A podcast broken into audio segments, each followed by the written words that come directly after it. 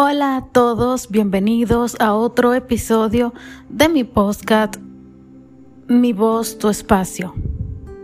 Espero que estén muy bien, lo prometido es deuda. Me, me, comprometí prácticamente con hacer un episodio una vez a la semana y bueno, aquí estamos otra vez, quizás con un episodio un poquito más corto, pero poniéndome al día con todos ustedes y el episodio de hoy se titula Un día distinto.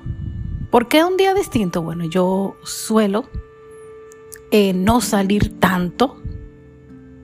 Soy muy hogareña, me encanta mi casa, entre otras cosas. Entonces, hoy acudí a unas cuantas ponencias, una charla referente a la al día mundial de la eliminación contra el día, el, día internacional o mundial de la eliminación de la violencia contra la mujer, que se conmemora producto de eh, la muerte de las hermanas Mirabal. Como todos pues prácticamente saben, esto es un día que a nivel mundial se, se utiliza para concientizar y eso fue justamente lo que estuvimos haciendo. Agradezco a CICIR por la invitación. Es una asociación de ciegos de Santiago, República Dominicana y ahí estuvimos también agregándonos o afiliándonos a otra institución que precisamente garantiza los derechos de la mujer. Formo parte de la directiva como vocal y se llama FENADIX. Así que pronto les estaré hablando un poquito más de la institución. Por eso titulé pues la el episodio Un día distinto. Tuve la oportunidad de reencontrarme con antiguas amistades, o no, no, no antiguas, esa no es, ese no es el término correcto. con eh, es que la, pandemia nos dividió y, prácticamente no nos habíamos reencontrado, por eso digo que no son antiguas amistades. Yo diría que son amistades de siempre, pero que tenía mucho que no veía, no en un sentido literal, pero sí tenía mucho que no las veía. Eh, porque nunca las he visto. Pero e, ellos y ustedes me entienden. Es un, es un término de ver que no se utiliza como, como visión como tal de la vista. Em, de verdad fue un día diferente, compartimos, aprendimos un montón. A veces es difícil quizás determinar qué tanto uno aprende hasta que está hablando del tema porque alguien te pregunta o quiere que, se le explique algo.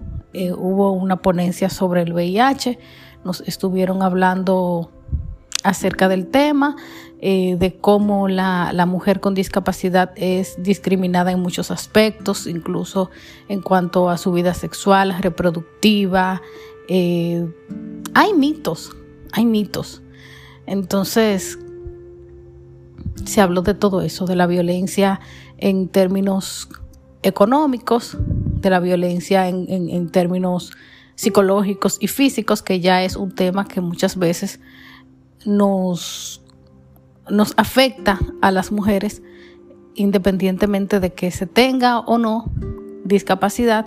En este caso, las mujeres con discapacidad, pues somos un poquito más vulnerables por el tema de la discapacidad. Entonces, es muy importante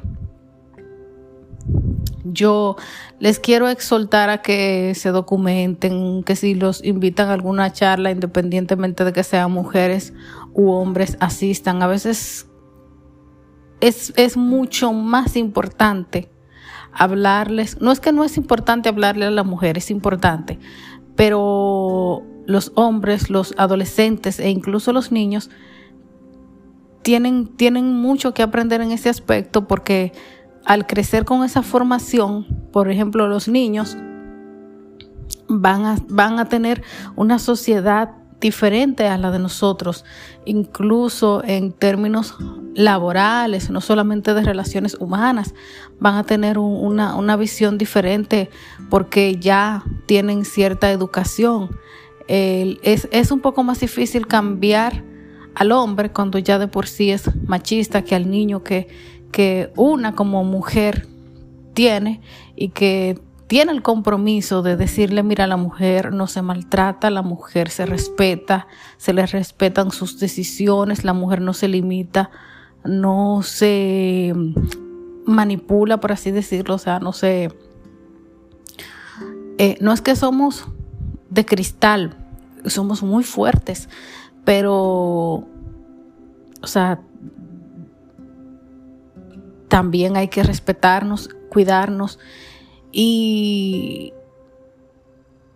analizando yo mientras escuchaba a los diferentes ponentes justamente hoy, que hablaban de que muchas veces la mujer es vulnerada en sus derechos por el tema de que quizás es dependiente económicamente de su pareja o de su familia, porque también la el maltrato puede venir de, la familia y de la sociedad como tal, pero muchas veces al ser dependiente económicamente, pues también es un, un, factor que puede producir violencia. No, no el factor como tal, sino que la persona que ejerce la violencia se aprovecha de esa vulnerabilidad.